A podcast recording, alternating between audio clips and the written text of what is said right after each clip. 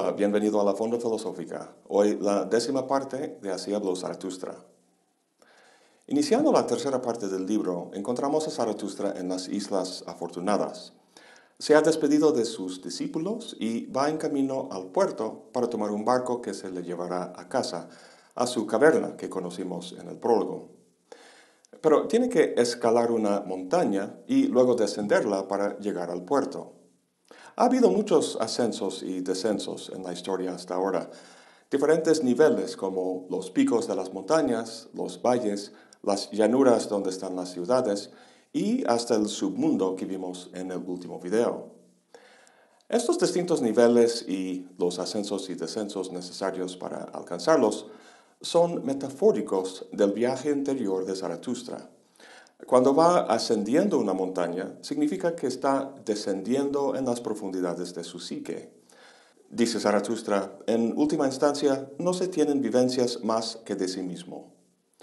Ha habido muchas vivencias hasta ahora, muchas discusiones con distintas personas, pero todo eso tiene sentido solo en términos del propio viaje y transformación de Zaratustra. A estas alturas es incluso más patente esta verdad. Dice, ¿Y qué podría ocurrirme todavía que no fuera ya algo mío? Si este libro fuera una película, estaríamos en la parte donde el héroe tiene que seguir solo. La hazaña que se requiere para salvar al mundo, solo él lo puede hacer.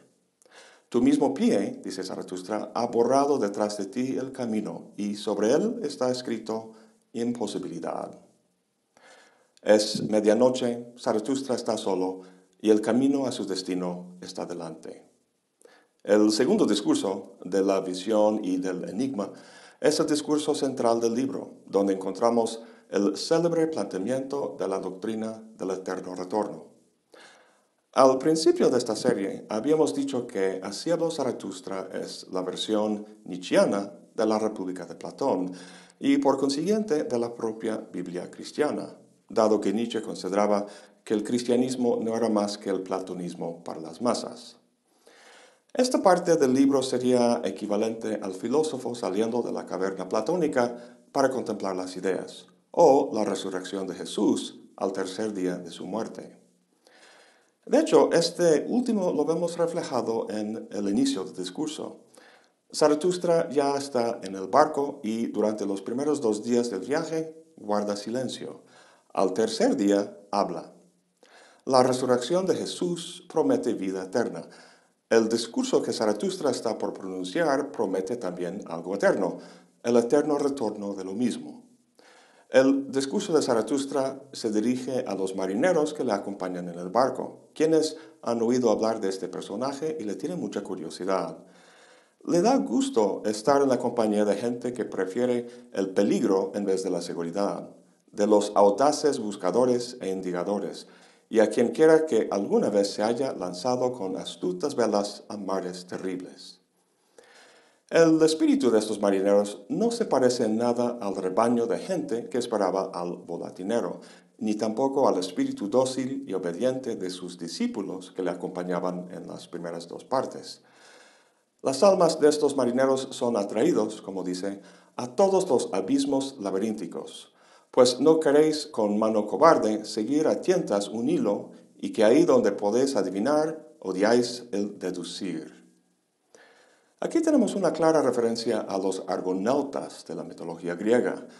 La historia más conocida de los argonautas es su viaje en búsqueda del vellocino de oro, pero Zaratustra se refiere aquí a una hazaña de su más reconocido miembro, Teseo, Recordarás que Teseo se metió en el laberinto del rey Minos para matar al Minotauro ahí escondido.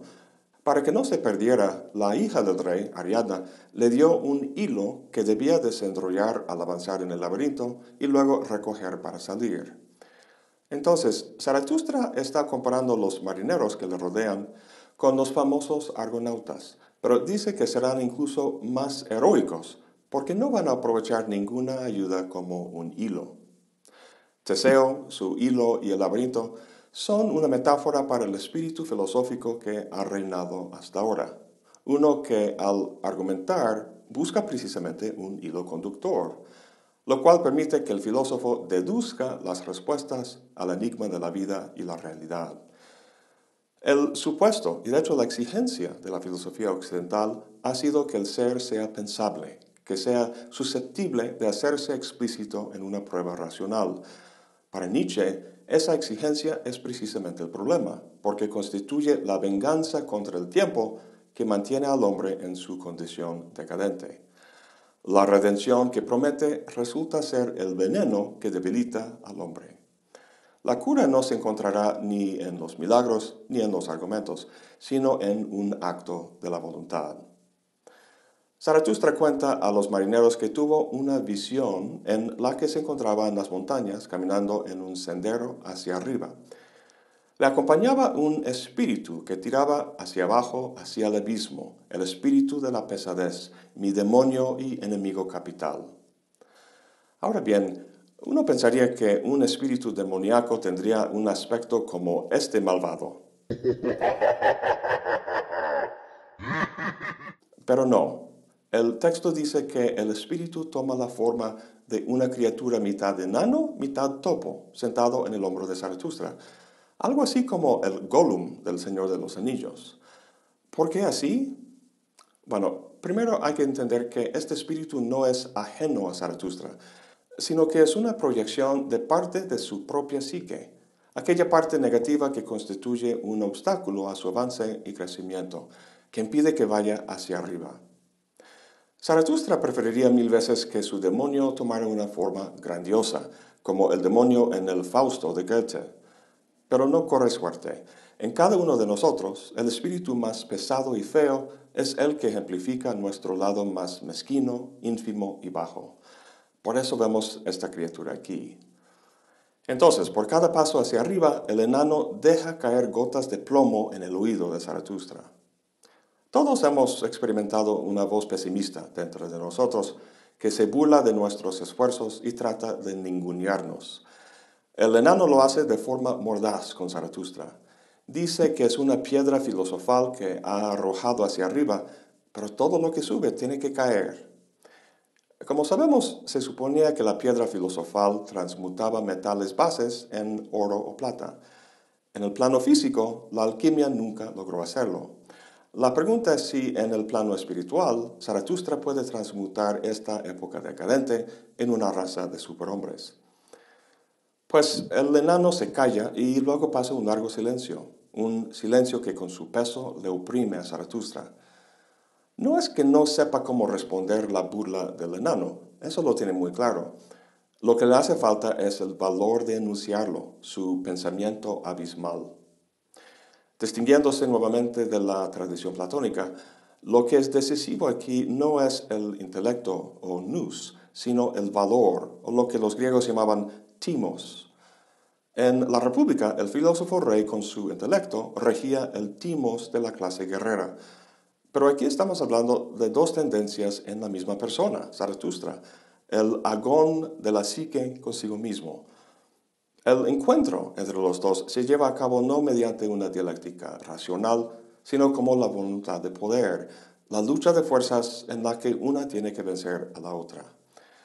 Por fin Zaratustra dice, Alto enano, yo o tú, pero yo soy el más fuerte de los dos. Tú no conoces mi pensamiento abismal. Ese no podrías soportarlo. Con eso el enano saltó de su hombro y se puso en cuclillas sobre una piedra ahí al lado. Ahí donde habían parado se hallaba un portón. Tal como lo describe Zaratustra, tiene dos caras en las que convergen dos caminos, una larga calle hacia atrás y otra hacia adelante, extendiéndose las dos a la eternidad. Arriba del portón donde convergen está inscrito instante. Lo que tenemos aquí es una representación del tiempo. Desde el punto de vista del presente momento, los dos aspectos del tiempo, pasado y futuro, parecen contradecirse, yendo eternamente en dos direcciones opuestas, lo cual presenta al tiempo como lineal. Dice Zaratustra, ¿crees tú, enano, que esos caminos se contradicen eternamente? El enano sabe a dónde va con su pregunta y responde de forma casual, toda verdad es curva el tiempo mismo es un círculo.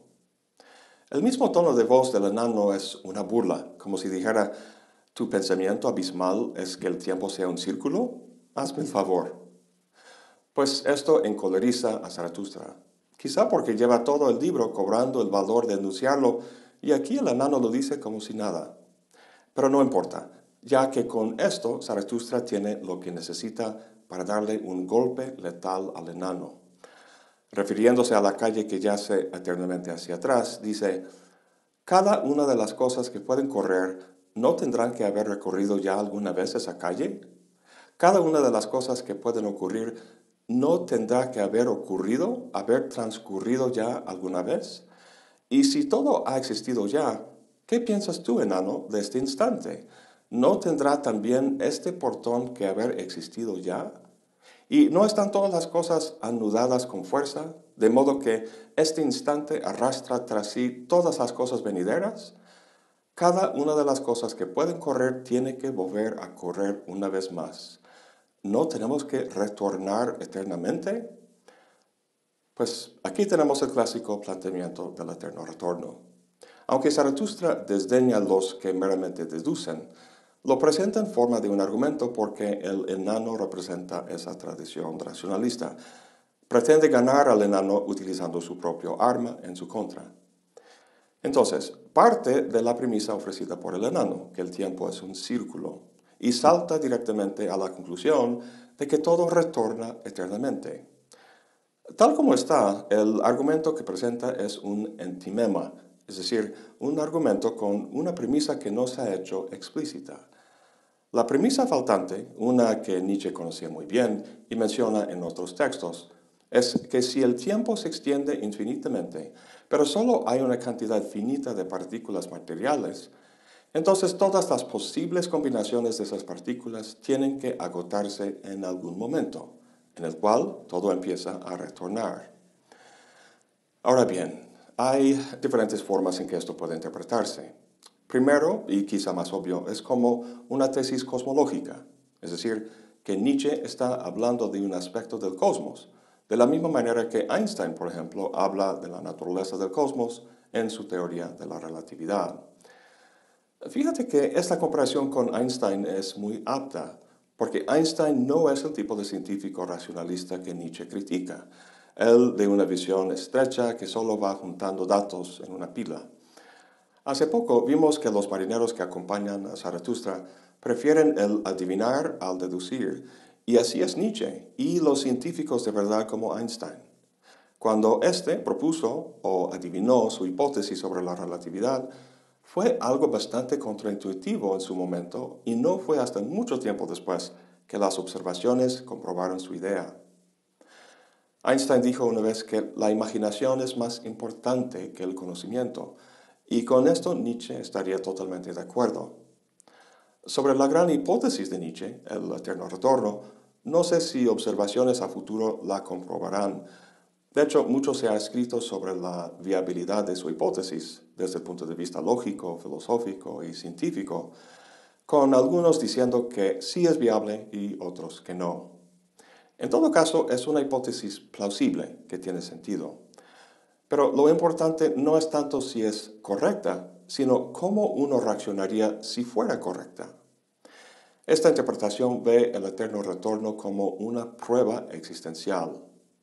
La mejor expresión de esa prueba se encuentra en la sección 341 de la Gaia Ciencia, el primer lugar donde Nietzsche menciona el eterno retorno.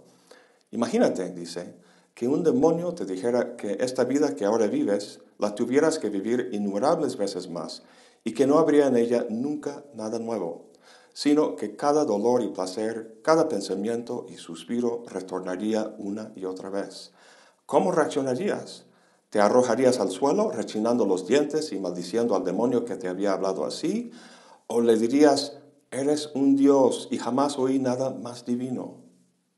Pues aquí vemos dos opciones. O te aplasta la idea del eterno retorno o te transforma. Nietzsche termina diciendo, cuánto deberías amarte a ti mismo y a la vida para no desear ya otra cosa que esta última eterna sanción, este sello. Bueno, esta es la llamada prueba existencial. Lo que prueba, como dice el propio nombre, es la existencia de uno. Mide la forma de uno de existir en el presente momento. Entonces, ¿cómo reaccionarías tú a esta prueba? Si reflexionas sobre tu vida en general, la media de los momentos que la componen no sería nada de otro mundo. Lavando trastes, atascado en el tráfico, pasando una jornada en el trabajo, aguantando una reunión aburrida y claro, momentos también de intensa emoción, sea de alegría o de tristeza. Los momentos en el tráfico o en el trabajo en sí no son el problema, sino la idea de que se repitan eternamente. Eso es lo que resulta insoportable. Y ni se diga de la gente que vive en pobreza extrema, que llevan una vida de mucho sufrimiento. Entonces, ¿cómo redimir semejante vida? Para los que no aguantan la idea de que todo se retorne, una forma de dar sentido a esta vida es postular una porvenir, un mundo más allá de este, un cielo en el que todo es perfecto. Esta es la promesa del cristianismo, una vida posterior a esta, compuesta de momentos perfectos que se extienden eternamente. Semejante concepción del tiempo podría llamarse una eternidad temporalizada. La redención que ofrece Nietzsche con su idea del eterno retorno podría, en cambio, llamarse una temporalidad eterna. ¿Cuál es la diferencia? La eternidad cristiana es cuantitativa, entendida como la suma de una infinidad de momentos. La eternidad nietzscheana, en cambio, es cualitativa. Se trata de una afirmación del presente momento, un momento en el que pasado, presente y futuro se unen en lo que se ha llamado un ahora eterno, una eternidad no medida, sino sentida. La eternidad aquí no es una infinita concatenación de momentos, sino la afirmación del tiempo en sí, ya que ningún momento en sí mismo es autosuficiente, sino que forma una parte indisoluble de la totalidad de todos los momentos de la vida de uno.